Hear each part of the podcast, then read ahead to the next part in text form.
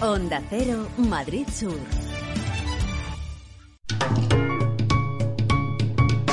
Lubricantes Total patrocina Auto FM. Lubricantes Total. Mantén tu motor más joven por más tiempo. ¿Qué tal? ¿Cómo estáis? Bienvenidos a un nuevo podcast de Auto FM. Soy Fernando Rivas y estoy encantado de compartir este ratito con vosotros. Aquí comienza Auto FM.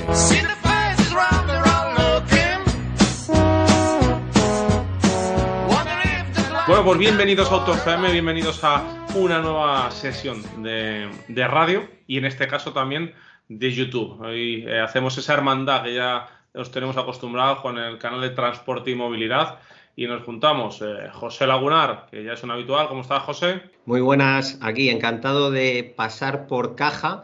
Y digo pasar por caja porque todos los meses hay que pasar por el programa y por el.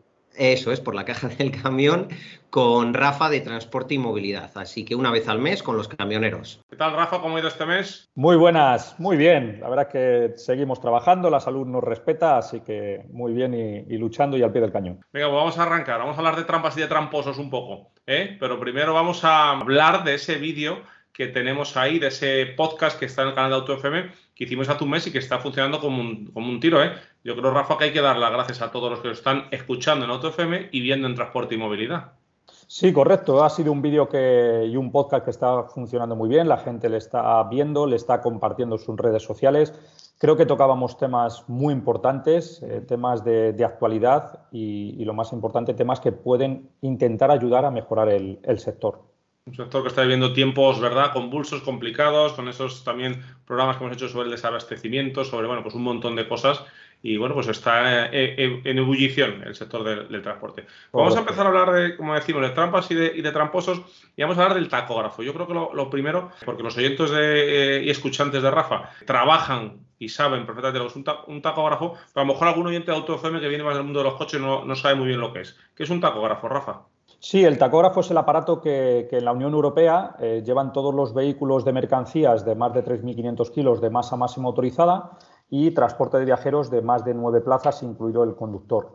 Eh, en Sudamérica, por ejemplo, también se utiliza, en algunos países de una forma y otros de otra, allí se llama tacómetro y eh, para lo que sirve es para controlar los tiempos de conducción y descanso de los, de los conductores. Realmente es una herramienta que deberíamos utilizar para mejorar el sector, porque, porque no deberíamos de sobrepasar los tiempos que nos marca la, la normativa y en cambio muchas veces pues, se utiliza para engañar al, tacógrafo o intentar engañar a la administración y saltarnos tanto los tiempos de conducción como los tiempos de trabajo y como yo le digo siempre a los, a los trabajadores, utilicemos esta herramienta para mejorar y para no saltárnosla. Es, fácilmente manipulable, es que la, la, gente ya es muy experta, porque ¿cómo son? Porque yo recuerdo eh, antes, me llamaba mucho la atención de pequeño cuando veía a la Guardia Civil pidiendo, eh, imagino que es el tacógrafo a los, a, los, a los conductores, y era como unos discos o también como unas tiras de papel, todo muy engorroso, muy... ¿Cómo son ahora los tacógrafos? Bueno, el tacógrafo nació en España en el año 86. Hasta el año 86 en España teníamos unas libretas, las hojas de ruta, que cuando llegabas a destino tenías que tú manualmente con un bolígrafo decirle lo que habías hecho. Eh, ¿Qué ocurre? Que en aquella época, pues aunque hubieras conducido 20 horas al día, que se hacían esas burradas, pues tú cuando llegabas a destino tenías que hayas conducido 10 y a correr. A partir del año 86 apareció este aparato en toda la Unión Europea y es un aparato que efectivamente tiene los primeros, los tacógrafos analógicos tienen un disco diagrama que llamamos en el, en el sector, es un disco donde va recogiendo todos los tiempos de conducción y descanso y además también registra las, las velocidades. Y en el año 2005 apareció el tacógrafo digital, eh, que lo que hace es registrar los tiempos igualmente, pero eh, lo registra en una memoria, es todo, todo digital y lo que se ve muchas veces es el ticket que sacamos para, para la gente de la, de la, Guardia Civil. ¿Fácil o difícil eh, manipularlo? Bueno, no es muy fácil, pero son muchos años ya de esto y hay mucha gente especializada en, defraudar y en, y en, engañar. Y lo que tenemos que intentar es todo lo contrario, ir contra el que defrauda y se salta las normas, porque si todos cumpliéramos las normas, sería mejor para todos. El cambio más importante, como digo, en el año 2005 con el tacógrafo digital fue que la manipulación se complicó. Pero bueno, se complicó de aquella manera, me explico. Yo siempre he dicho que la mecánica eh, un aparato tacógrafo que antes era mecánico era difícil de manipular porque dejaba rastro. La mecánica, si tú, por ejemplo, cuando se doblaba una aguja, que había una forma que era para que registrara menos la velocidad, eh, doblar un poquito la aguja, esa doblez se veía. Por lo tanto, era más fácil detectarlo. Actualmente con el tacógrafo digital es más complicado. Bueno, la electrónica es más compleja. Ahora no tenemos mecánicos que manipulen, sino que tenemos informáticos que manipulan. Realmente. Pero lo digital es más fácil eh, manipularlo y no dejar rastro.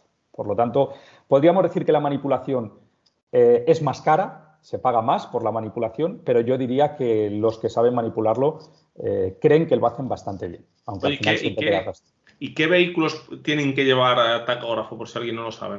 Sí, todos los vehículos en toda la Unión Europea que superen los 3.500 kilos de masa más motorizada, si hablamos de mercancías, y si hablamos de viajeros, los vehículos que tengan más de nueve plazas, incluido el conductor. Sí hay que decir que en la Unión Europea, a partir del 1 de julio del 2026, también las furgonetas que superen los 2.500 kilos de masa más motorizada también van a tener que llevar tacógrafo. Eso es algo que veníamos demandando desde hace mucho tiempo, porque con furgonetas muchas veces se hacen auténticas burradas. Y por lo tanto, con, esta norma que repito que entra en vigor el año 2026, pues creemos que también se va a regular ese, sector y va a mejorar para, todos. Y estas eh, trampas que hablamos, eh, Rafa, de, manipulación del tacógrafo, eh, hay veces hemos oído que son como trampas legales, ¿no? no sé cómo puede, se puede entender eso, como para cuadrar horarios o, ¿O existen las trampas legales o, no? Bueno, las trampas legales nos gusta, o a la gente le gusta llamarlo así, para quitarnos responsabilidades, pero cualquier trampa es ilegal.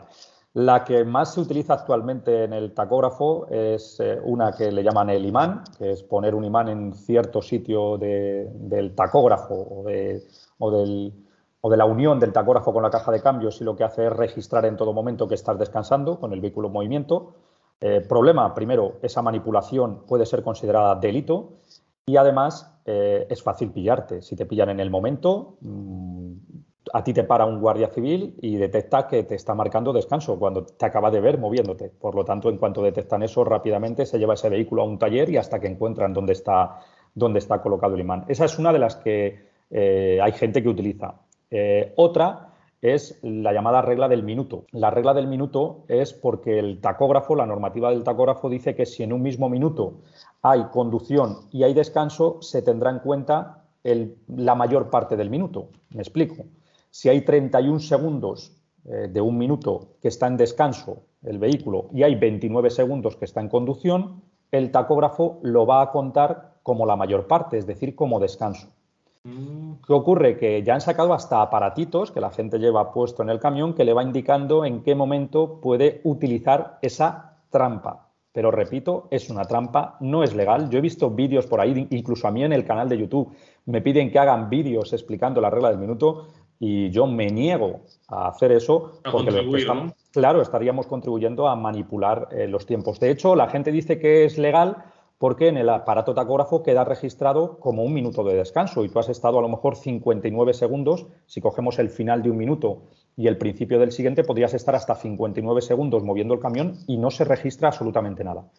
Digo que no se registra, no se registra como tiempo, es decir, en los tiempos, en, los bloques de tiempo, va a parecer que ese minuto ha estado descansando. Pero los tacógrafos actuales, los inteligentes, que además llevan ya la geolocalización, va a marcar los movimientos. Es decir, va a decir que ha estado descansando, pero que ese camión se ha movido.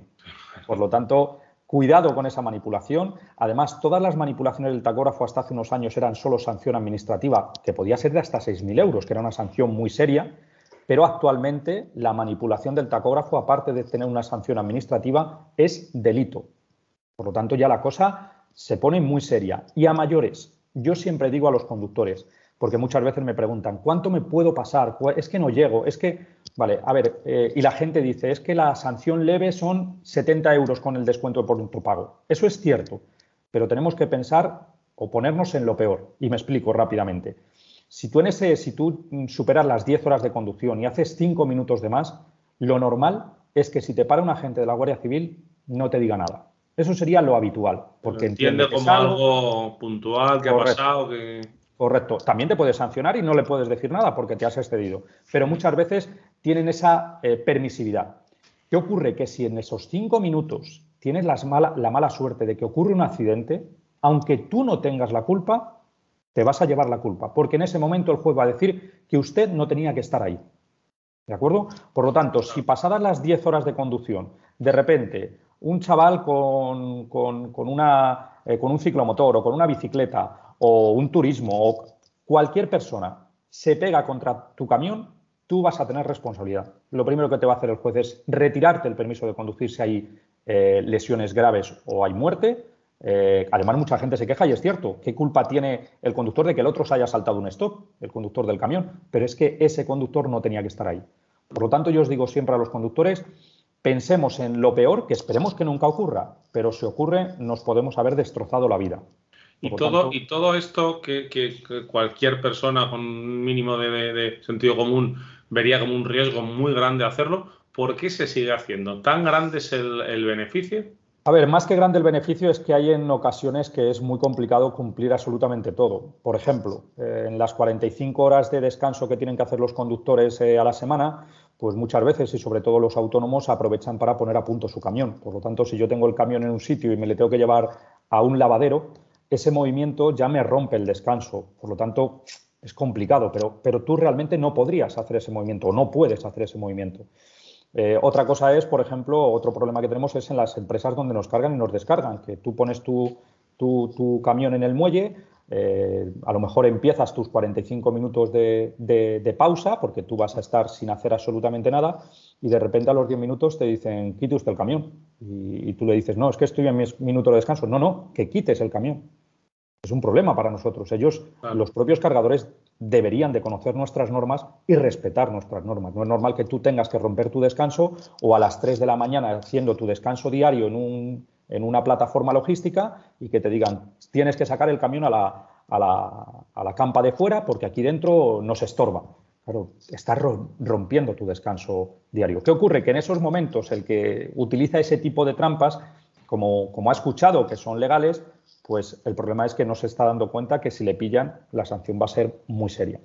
O sea que deberíamos intentar, yo sé que es muy complicado, ¿eh? o sea, todos debemos entender que los tiempos de tacógrafo eh, nos marca unos máximos y unos mínimos, pero luego muchas veces el día a día nos complica.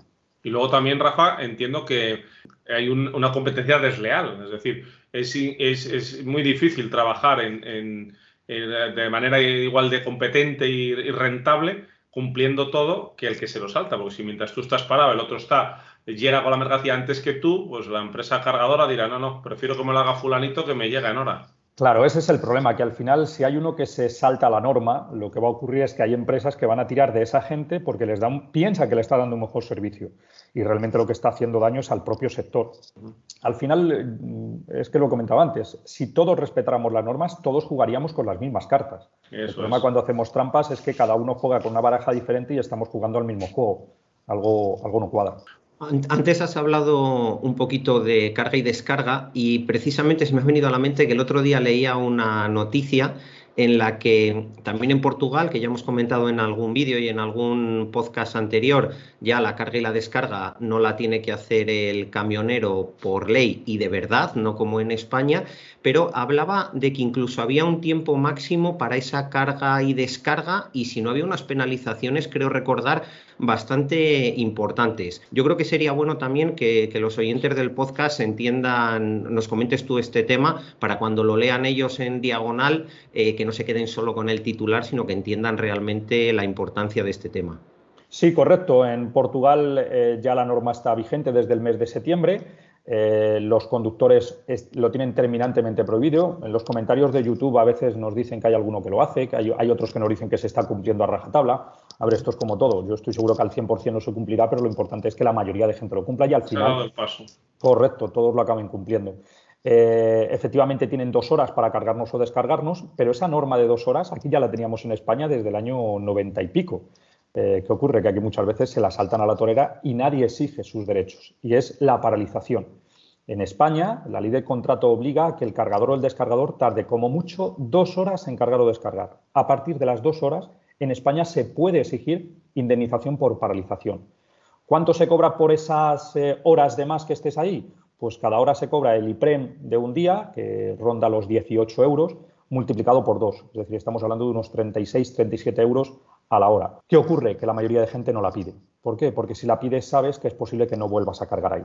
Pero yo también digo, todo el que pide esa indemnización la cobra. Otra cosa es que a lo mejor ese cliente le puedas perder. Pero hay mucha gente que lo cumple a rajatabla y hay mucha gente que cuando llega a su sitio y no le descargan, pide la indemnización a la Junta Arbitral. La Junta Arbitral obliga al cargador a pagar esa indemnización y aquí paz y después gloria. Yo mm, aconsejo que si tenemos una ley, intentemos que, se cumpla. Claro, obviamente. Oye, y, hablabas antes de, los eh, comerciales eh, ligeros. Eh, a la hora de montar tacógrafo. Desde transporte y movilidad, eh, con la experiencia que tenéis en, el sector, eh, ¿creéis que es algo que, es importante que se, haga o es algo que no, que no cambiaría mucho? Porque ese sector, entiendo que si, si se hace eso en el camión para tratar de estar más horas tras volante, en, a nivel de vehículos ligeros, las jornadas de los autónomos tienen que ser terribles. Correcto. Eh, todo, todo lo que sea regular hacia que todos tengamos las mismas normas es bueno para el sector. Está claro que la gente de las furgonetas se, está quejando porque, porque dice que entonces también lo pongan a los coches y yo digo, pues vale, que lo pongan también a los coches. Es decir, mm, no tiene mucha lógica que un conductor de camión, que además es un profesional y está acostumbrado a conducir, eh, lo máximo que puede conducir son cuatro horas y media, que ya es bastante, pero si yo ahora me cojo mi turismo y me voy a Cádiz, eh, encima a veces vacilo con los colegas de que he llegado del tirón que me lo he hecho en seis o siete horas y que no he parado ni a mear, porque aguanto mucho y parezco un machote. Bueno, pues realmente con un turismo te, cansas incluso más, porque la posición de conducción no tiene nada que ver con la de un camión. Yo no estoy acostumbrado a conducir ese número de horas, por lo tanto, mis reflejos eh, a la altura de, Extremadura ya van, ya van a ir a menos. Armando.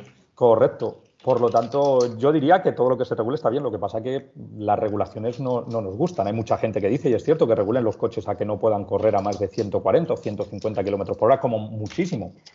Pues sí, pero, pero hay cosas que no interesan.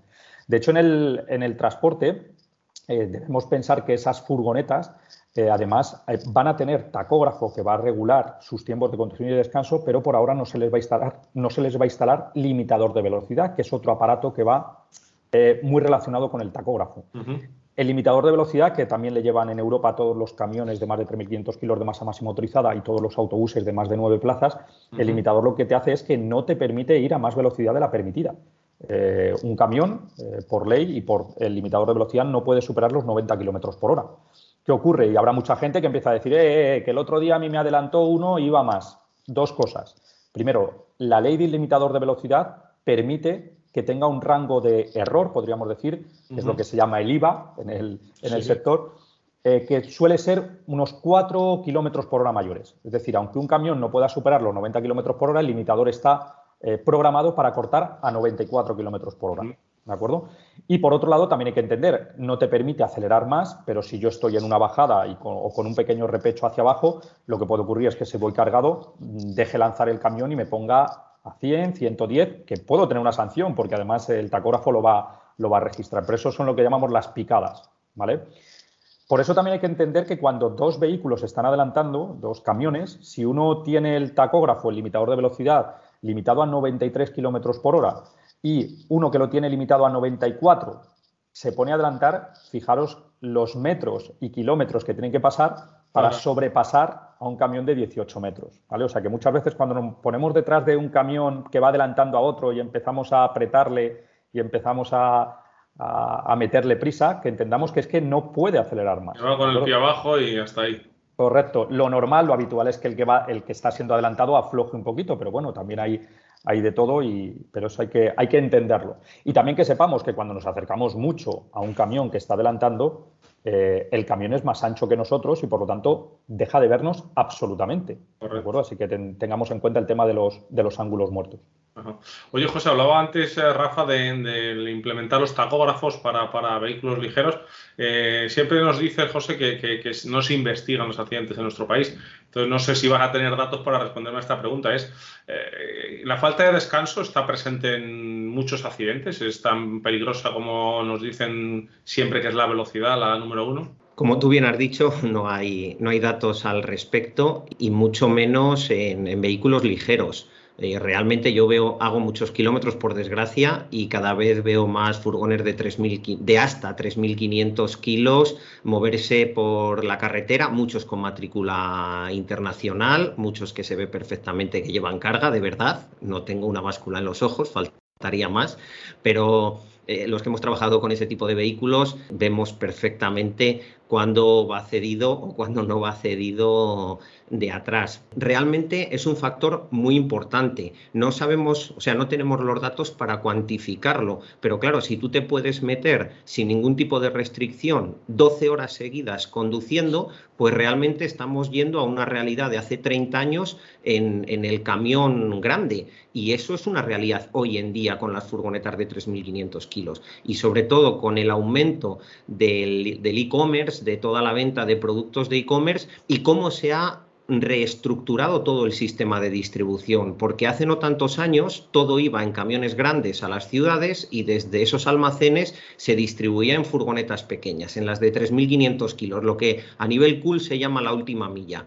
Hoy en día todo eso se ha ido, se ha ido al retrete en un montón eh, de mercancías y de temas en los que directamente va un paquete relativamente pequeño y de poco peso desde Berlín a Sevilla o desde Berlín a Madrid en una furgoneta de 3.500 kilos sin ningún tipo de control. Y si además el que va conduciendo es autónomo al precio al que está el gasoil, que espero que luego tratemos el, tema, pues es que, es que va con, con, la espada de Damocles encima, decir o conduzco más y optimizo los tiempos o pago el gasoil es un tema muy complejo, pero desde luego todo lo que sea a nivel usuario normal conducir por encima de dos horas sin descanso y a nivel de conductor profesional, y incluyo a los conductores de furgonas de 3.500 kilos como conductores profesionales por encima de esas cuatro horas, cuatro horas y media, pues, pues es que reduce la capacidad de atención, aumenta el tiempo de reacción, reducen los reflejos y por lo tanto, en caso de que haya cualquier tipo de incidencia en la vía, van a tardar más tiempo en pisar el freno y en detener el vehículo y, hay más riesgo. Es que eso es, es lo que es. Es lo que es, es así. Y por ir cerrando, Rafa, el tema del tacógrafo, eh, ¿le ves fácil solución? Eh, si hemos ido hacia la tecnología digital y hemos facilitado, digamos, entre comillas, un poco la manipulación, eh, ¿le veo complicado el, solucionar este tema? Mm, fácil no es. está claro que cuanto más controles haya, mucho mejor para todos pero también es verdad que luego el tema de los controles que se hacen o las campañas que se hacen, luego se criminaliza el sector y tampoco es eso. No acabamos una campaña, una campaña de vigilancia de la DGT eh, a los camiones y autobuses y empezamos otra. O sea, yo entendía que la palabra campaña era cuando algo se hacía una vez cada seis meses, una vez al año. Ahora tenemos campañas de vigilancia, que yo lo llamaría campañas en contra del transporte, cada mes. O recaudatorias, ¿no? Correcto. Es que además. ¿No es para todos los meses que vaya entrando a la caja? Sí, es que además eh, tenemos que entender que las sanciones de transportes eh, no son moco de pavo. O sea, las sanciones leves son de hasta 400 euros, las graves de 401 a 1000 y las muy graves de 1001 a 6000. Que la gente dice y también tiene parte de razón que cuantas más graves sean las sanciones, eh, mejor respetaríamos todos. Pues también es cierto. Pero hay veces que, pues eso, lo que hablábamos antes, que sobrepasarte dos minutos eh, sea una sanción leve y que digas, vale, pues pago 70 euros y ya está, joder, que 70 euros no se ganan todos los días. Eh, ahora en redes sociales está habiendo un debate bastante importante con una denuncia que ha habido, eh, creo que ha sido en Andalucía, a un transportista de, Castilla y León que le han sancionado porque en el disco diagrama había abreviado su apellido. Pongo en antecedentes para que todos lo conozcáis. En el disco diagrama al que hablábamos antes de los tacógrafos analógicos, que no llevan tarjeta, eh, el conductor al inicio de su jornada tiene que poner su nombre y apellidos. ¿Qué ocurre? Que el espacio para poner el nombre y apellidos es este. es muy pequeño. Eh, ¿Qué ocurre? Que si yo tengo un, nombre largo, un apellido largo, pues utilizo abreviaturas. Pues si me llamo Juan Carlos, pongo Juan C y el apellido este creo que era Fernández o Hernández y puso HDZ. Bueno, pues eso ha sido una sanción de 1.001 euros. Joder. Pero las abreviaturas no, están recogidas en la Real Academia de la Lengua. La ley del tacógrafo dice nombre y apellidos. De hecho, hubo un tiempo, hace 15 o 20 años, que, le recomendábamos, eh, tuvimos poco tiempo porque rápido nos llamaron la atención, le recomendábamos que pusieran el DNI. El DNI entra en ese sitio, son ocho dígitos y no hay ningún DNI igual. Bueno, pues pues Transportes hubo algún guardia que empezó a denunciar y claro, los instructores de transporte, instructores de sanciones, no podían no sancionarlo porque es verdad que la ley dice nombre y apellidos. Nos lo pusieron blanco y en botella, pero sí es mucho más fácil tener un nombre igual eh, entre un padre y un hijo, que es muy habitual. Entonces. Bueno, sí, nombres comunes, Pedro González, García Fernández, tiene que haber miles. Al final lo suyo es meterle mano a la ley y cambiarla. Exacto, yo siempre digo, tengo, eh, conozco el sector de hace muchísimos años y sé de gente que toda su vida ha puesto su nombre y ya está, y nunca ha tenido problema, o, una, utilizar las iniciales o las abreviaturas. Bueno, pues das con un agente de la autoridad eh, que no le gusta que, tu tipo de letra y, te sanciona. Yo sí que espero, eh, y lo he comentado en algún grupo, que esa denuncia la ha puesto un guardia civil, un agente de la autoridad, pero ahora esa sanción la tiene que tramitar un inspector de transportes. Vamos a ver cómo actúa ese inspector de transportes. Yo, mi sensación es que esa sanción no va a llegar. Esa sanción va a quedar en el cajón, como es lógico, porque esa denuncia yo no la había sentido. Pero el instructor de transportes no soy yo. Entonces, quien la coja, vamos a ver cómo actúa. Y si actúa poniendo la sanción, espero que la gente se revele y lo comunique en redes sociales, que ya es la única forma que tenemos de, denunciar las cosas, porque no, no, es lógico. O sea, de verdad que si yo he cumplido mis tiempos de conducción, no tiene ningún sentido que porque mi apellido, en vez de poner Hernández, ponga HDEZ, eso valga mil un euro. O sea, como decía José antes, muchas veces estas campañas son recaudatorias, sin más. Lo que se intenta es eh, sacar dinero, además el transporte, todas las sanciones de transporte se pagan, todas, porque cada dos años nos pasan un visado que se llama una revisión de la tarjeta de transporte y si hay una sanción que no está pagada, no te renuevan la tarjeta. O sea que eso es. Y mira, aprovechando esto, acabamos de tener eh, una sentencia del Tribunal eh, Supremo sobre el tema de las ITVs. Sí. Sí, sí. Bueno, ese es un tema bastante también bastante gordo. ¿Qué ha ocurrido? Que ese dinero ya ha quedado en manos de la administración y además ahora yo con los transportistas que he hablado, lo que me dicen es, pero ¿cómo voy a ir ahora yo pasado de fecha, aunque haya una sentencia que lo diga, si doy con un guardia, un guardia puede ser que si no hace caso a esa sentencia y solo hace caso a la ley, me inmovilice el vehículo y luego vete tú a reclamarle. O sea que muchas veces, si es que es la propia administración la que a veces nos pone más trabas de, las necesarias. Muchas veces no. Demasiadas. Demasiadas. Eh, sí que me gustaría puntualizar una cosa, simplemente pensando en los oyentes del podcast de Auto FM, que hemos comentado antes que hay veces que un camión tarda en adelantar a otro mucho tiempo, nos ponemos nerviosos. Yo les pido a todos paciencia. El otro día subí un vídeo a las redes sociales de Rive Kids grabando como un camión adelantaba a otro. Realmente fue una maniobra bastante rápida, no sé si duró unos 6, 7 segundos, pero me da igual. Aunque sean 3 minutos, creo que todos queremos que nos llegue la mercancía a casa sentaditos en el sofá, hacemos dos clics con el teléfono y que venga el repartidor a la puerta. Bueno, pues para que eso suceda tiene que haber no un camionero, sino muchos camioneros y muchos camiones moviendo mercancía. Coño, pues cuando vayamos por las carreteras, un poquito de respeto y, vamos a hacer las cosas con sentido común. Y lo que has dicho de no meternos encima del camión es que es es obvio, pero de verdad, mm, ellos no te ven. Y eso de cuando van dos camiones relativamente pegados porque acaba de adelantar uno a otro, que un coche le adelanta rápidamente y se mete entre los dos camiones, a ver, que cuando un camión deja 20, 30 o 40 metros con el camión que hay delante de distancia, no es porque tenga miedo y quiera dejar espacio para que se metan los coches, sino porque un camión necesita más distancia para detenerse en caso de frenada de emergencia. Y si da la casualidad de que se mete un cochecito, el primer camión frena, pues el segundo directamente va a hacer un sándwich con lo que haya en medio y punto. Correcto. No, no, que así es. Realmente yo siempre he dicho que ojalá todo el mundo, todos los conductores, que todos los usuarios de la vía pública, en algún momento eh, se monten en un camión, se monten en un autobús como conductor y detecten cómo son los movimientos del resto de usuarios. La verdad es que yo siempre digo que tenemos un ángel ahí arriba porque no pasan las cosas porque Dios no quiere. Porque efectivamente la gente piensa que desde un camión se ve todo muy bien porque vas muy alto y se ve todo porque tenemos muchos espejos, pero las reacciones del resto de usuarios a veces dejan mucho que, desear. Mm. Vamos a hablar ahora de, otro tema que tenemos aquí eh, con ganas de, meterle mano en AutoFM y es el tema de los falsos autónomos. Muchas veces hemos oído que hay mucho falso autónomo en el sector del transporte. Rafa, ¿qué es un falso autónomo?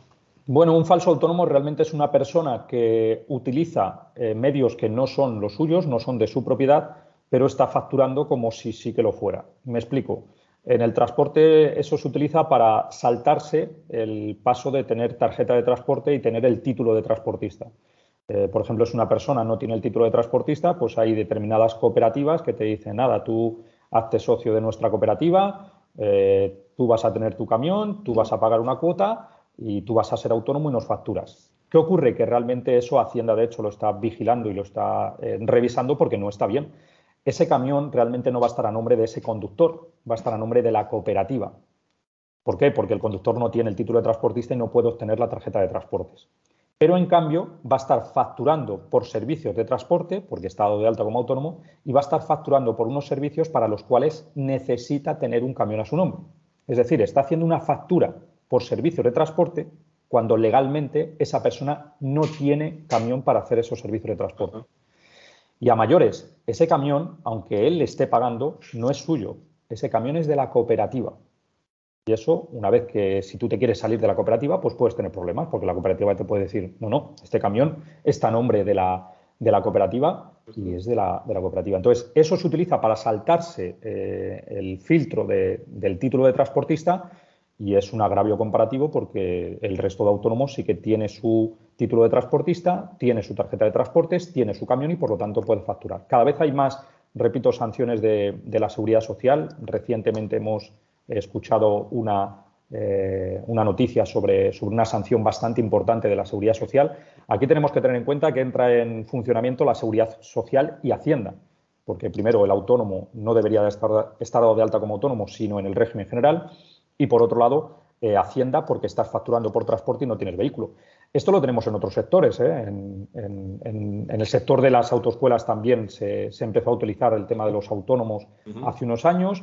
En las VTC se utiliza bastante a menudo. O sea que es algo que no es exclusivo de nuestro sector, sino que es de muchos y lo que hay que intentar es, si eres autónomo, tienes que tener tus herramientas de trabajo a tu nombre. No, tienes que, no puedes utilizar herramientas de trabajo que no están a tu nombre. Esto que a lo mejor puede parecer para el oyente que no sea profesional del sector del, camión, eh, puede parecer algo baladí, que simplemente, bueno, pues en vez de pagarlo de una forma, lo pagamos de otra, en realidad nos puede llegar a afectar a todos los consumidores finales, porque es una forma más de competencia desleal. A lo mejor no tiene tanto que ver con la seguridad vial como esas trampas en el tacógrafo que pueden incidir de forma totalmente directa en la seguridad vial, pero ojo, todo lo que no sea competencia leal, eh, puede derimir en, al final que al usuario final tenga un peor servicio, una peor calidad y el hecho de decir, no, bueno, pero es que así me sale más barato, eso no es excusa. Porque cuando algo parece que no sale más barato es que lo están pagando otros y simplemente son el resto del sector que va a tener una cotización más elevada porque hay cuatro tramposos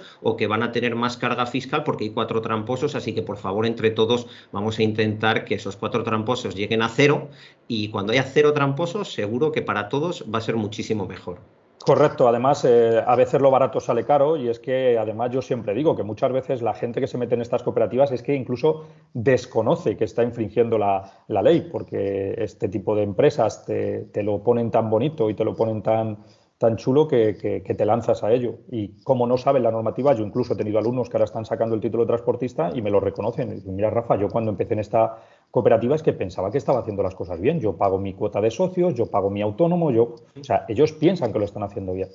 Entonces es un problema para todos, tanto para el sector como para todos los usuarios. Y, ahí me pierdo yo. ¿Qué, es lo que gana la cooperativa? ¿La cooperativa le da trabajo al autónomo, a este Correcto.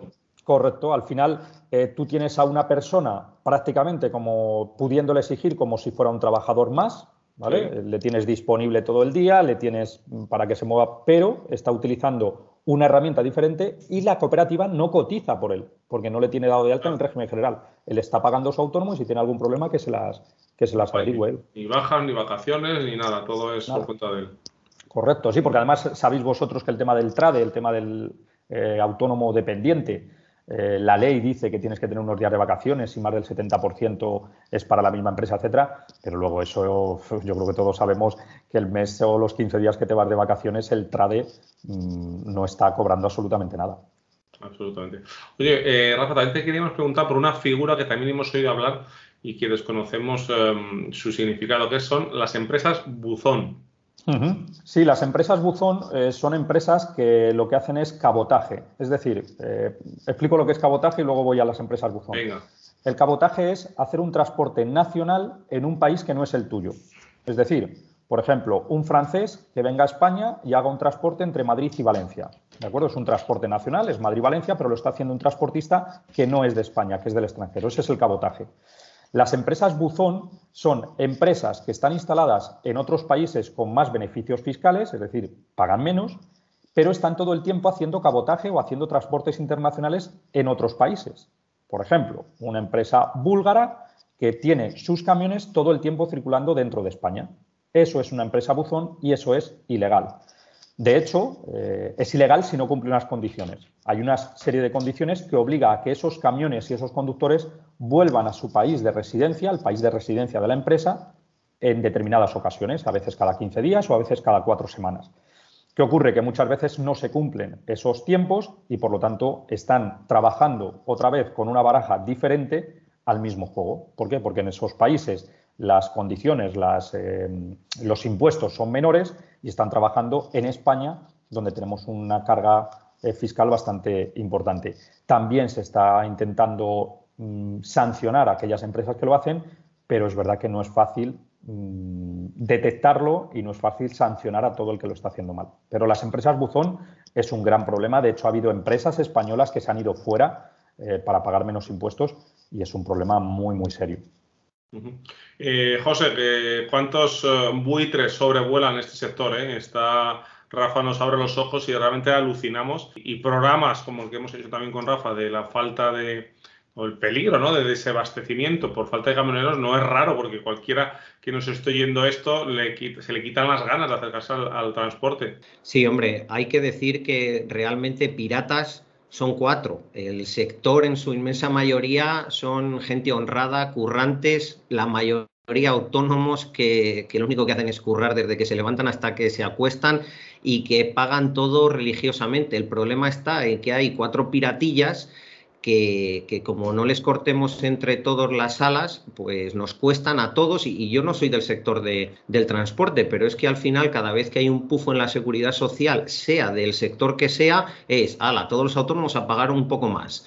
Hay un problema, ala, todos los autónomos a pagar un poco más. Entonces, vamos a ver si cogemos un poco conciencia en, en este aspecto. Y por supuesto, desde este podcast de Auto FM y desde Rafa en el, en el vídeo, lejos de criminalizar al sector, todo lo contrario. Lo que queremos es que todo el mundo conozca este sector, que el 99,9% del sector es honrado, es trabajador, hace las cosas como tienen que ser, pero también la sociedad tiene que saber que hay esas pequeñas trampas que algunos piratas hacen y que entre todos tenemos que cortarlas o por lo menos ponerles la cara colorada. Es lo mínimo que tenemos que hacer como sociedad.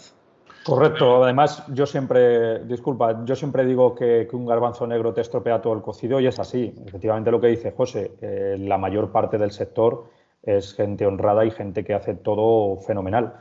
El problema es que lo que intentamos es dar visibilidad a aquellos que lo hacen mal para que dejen de hacerlo mal. Eso es lo importante.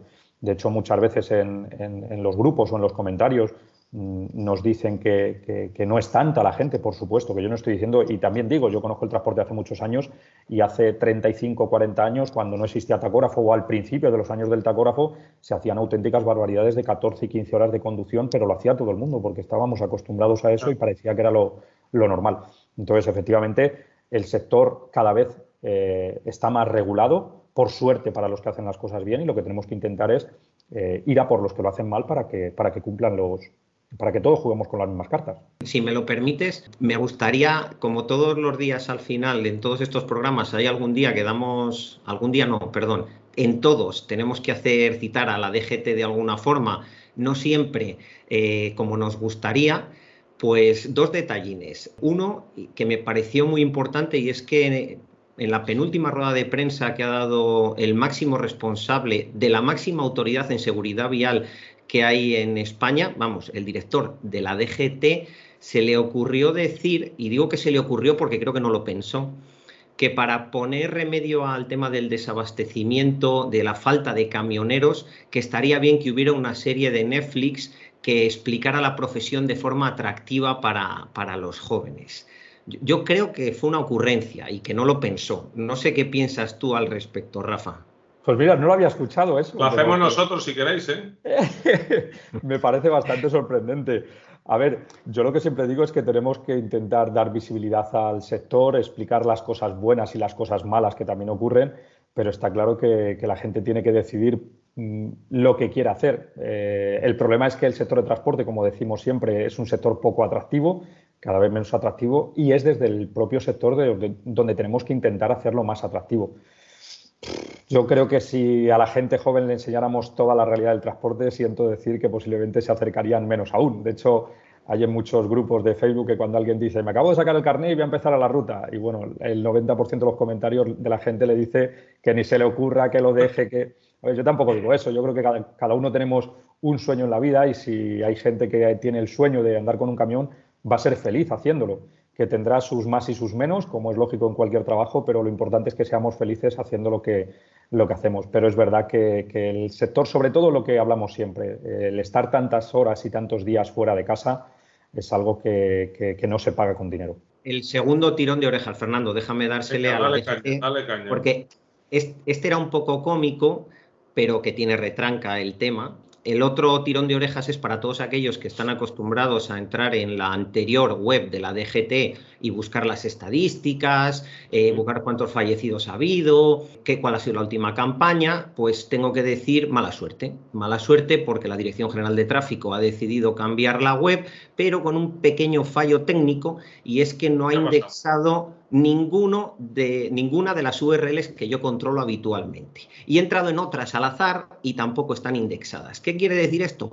Que el que esté acostumbrado a buscar cosas en la DGT va a tener que hacer un curso por supuesto, de autoaprendizaje durante unas cuantas horas hasta que vuelva a localizar dónde han colocado todas esas cosas. Así que en el siguiente programa espero que tengamos ya localizado. Un manual de usuario vamos a hacer, ¿no? Sí, sí, no, es que además es bonita, la página web es así como más moderna, pero usabilidad desde el punto de vista de la seguridad vial, cero. Además, eso que han hecho, eh, además ha, ha, estado caída varios días. Yo incluso tengo transportistas que me han preguntado el tema de restricciones porque no eran capaces de verlo este fin de semana en la, en la página web. Eh, lo que han hecho en esa página web, si eso pasa en una empresa privada, el informático va a la calle. Eh, o sea, se han cargado el trabajo de posicionamiento de, en los buscadores, se han cargado el que mucha gente tuviera vinculados o los enlaces cogidos, intente buscarlo ahí y no va a poder. O sea, me parece una auténtica barbaridad lo que han hecho, pero como siempre decimos, como eso lo pagamos entre todos, pues no es mayor problema. Pero es, una serie de Netflix. Correcto. Una serie de Netflix y solucionado es bastante. Una buena, una buena cagada, como, como nos gusta decir aquí en, en AutoFM. Oye, eh, vamos avanzando en el guion y vamos em, eh, analizando más temas. Rafa, el gasoil va camino del euro y medio. Esto en el transporte es un mazazo absoluto. Correcto. Eh, a ver, el, el, combustible es lo que mueve nuestros camiones. Actualmente, más o menos para que os hagáis una idea, el 35% de nuestros gastos son en combustible. Por lo tanto, pues hemos pasado de un 35% a un 40% de, gasto en combustible. Es una auténtica salvajada. Mm, hay mucha gente que dice que cuanto más caro esté, que no es mayor problema. No es problema si supiéramos desde el transporte trasladar los precios a nuestros clientes. Eso estoy completamente de acuerdo. Igual que están haciendo todos los demás. El problema es que el transporte, como tenemos eh, contratos a largo plazo muchas veces, eh, o pensamos que vamos a perder el cliente, no subimos nuestros precios. Ese es el problema real. Pero sí, efectivamente, como esto siga así, pues va a ser un problema muy serio. A mayores, tenemos ahora, eh, todos hablamos del combustible porque es lo que se ve en las noticias, pero en el transporte también sabemos que lo que se ha disparado también es el AdBlue. El AdBlue, aparte de que está empezando a haber problemas, y veremos a ver en el futuro no muy lejano, problemas de abastecimiento de, de AdBlue, porque ahora sale más caro hacerlo que, que venderlo, se ha disparado su precio y, y, bueno, es un problema serio porque los camiones necesitan AdBlue, si no, no cumplimos las, normas de contaminación. Y, bueno, si alguien tiene un coche que utiliza AdBlue, también que sepa que la mayoría de los turismos que tienen AdBlue eh, no andan si no tienen AdBlue. Es decir, si no puedes decir, pues no le echo AdBlue. En un camión sí, en un camión si no le echas AdBlue eh, te saltas la normativa, es decir, eh, contaminas más, pero puede andar el camión. Pero en un coche no es así. Así que mm, no esperamos a corto plazo que el tema del combustible baje, la verdad ojalá ocurriera, pero, pero no es la, previsión. La previsión es que eh, cualquier tipo de combustible, gas, electricidad y gasoil siga subiendo durante los próximos meses y, no sabemos hasta cuándo. Ahora mismo creo que del año pasado a este, en un año ha sido alrededor de un 30% lo que se ha incrementado. Pues vamos a ver de este año al que viene. Y hablando de combustible, en AutoFM pues estamos todo el día hablando de la transición al vehículo eléctrico, en, turismo pues cada vez hay más eh, turismos eléctricos, cada vez más familias se acercan.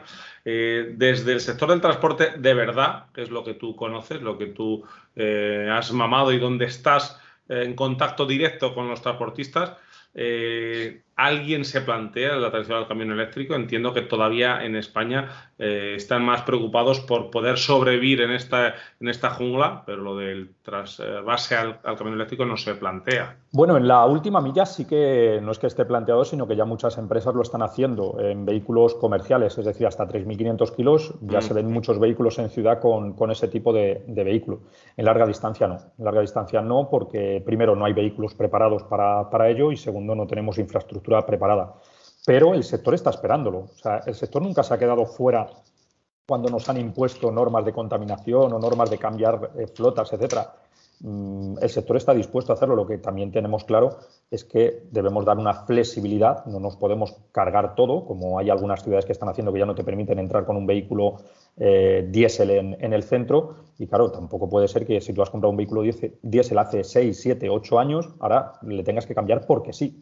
Entonces, lo que sí que pedimos es flexibilidad, pero por supuesto que las empresas estamos eh, o están abiertas a adaptarse a los nuevos tiempos. O sea, mm, cada vez vemos camiones más modernos y la tecnología que van los camiones es incluso superior a lo que van los turismos. O sea, que los transportistas no están anclados en tener un camión antiguo con cambio manual y con... No, no, estamos aceptando completamente la, la, evolución de, la sociedad y la evolución hacia, ese tipo de combustible alternativo que yo no descarto que no sea solo eléctrico, sino la pila de hidrógeno o algunos otros sistemas, que hay muchos, pero hay que ver cuáles son los mejores, cuáles son los menos contaminantes, no solo cuando el vehículo está circulando, sino en la producción de ese combustible y, irnos adaptando.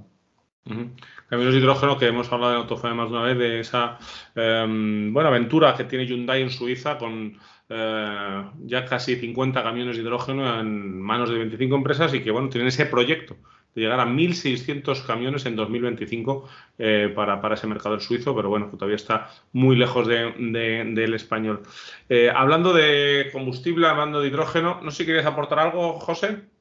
No, simplemente eh, que no sé si lo vas a decir tú ahora o nos vamos a pisar, pero los camioneros algo están haciendo bien cuando lobbies del coche eléctrico les dan caña así porque sí. Quiero acordarme de un informe que ha hecho Transport and Environment, que es un lobby europeo del coche eléctrico, donde todo tiene que ser coche eléctrico a baterías, por supuesto sin pensar en la mayoría de los casos ni en qué países se hace la extracción de esos minerales, ni en qué condiciones laborales se hace la extracción de esos minerales, y ya ni decimos el tema del achatarramiento de, de, esos coches y es que ellos dicen que hay un tercio de los camiones en España que exceden los límites legales de contaminación. Mucho me temo que cuando un lobby de estos da caña es porque estáis haciendo los deberes y se tiene que agarrar a un clavo ardiendo para, para poder poner contra las cuerdas a un sector muy profesionalizado. Y aquí quiero recordar también algo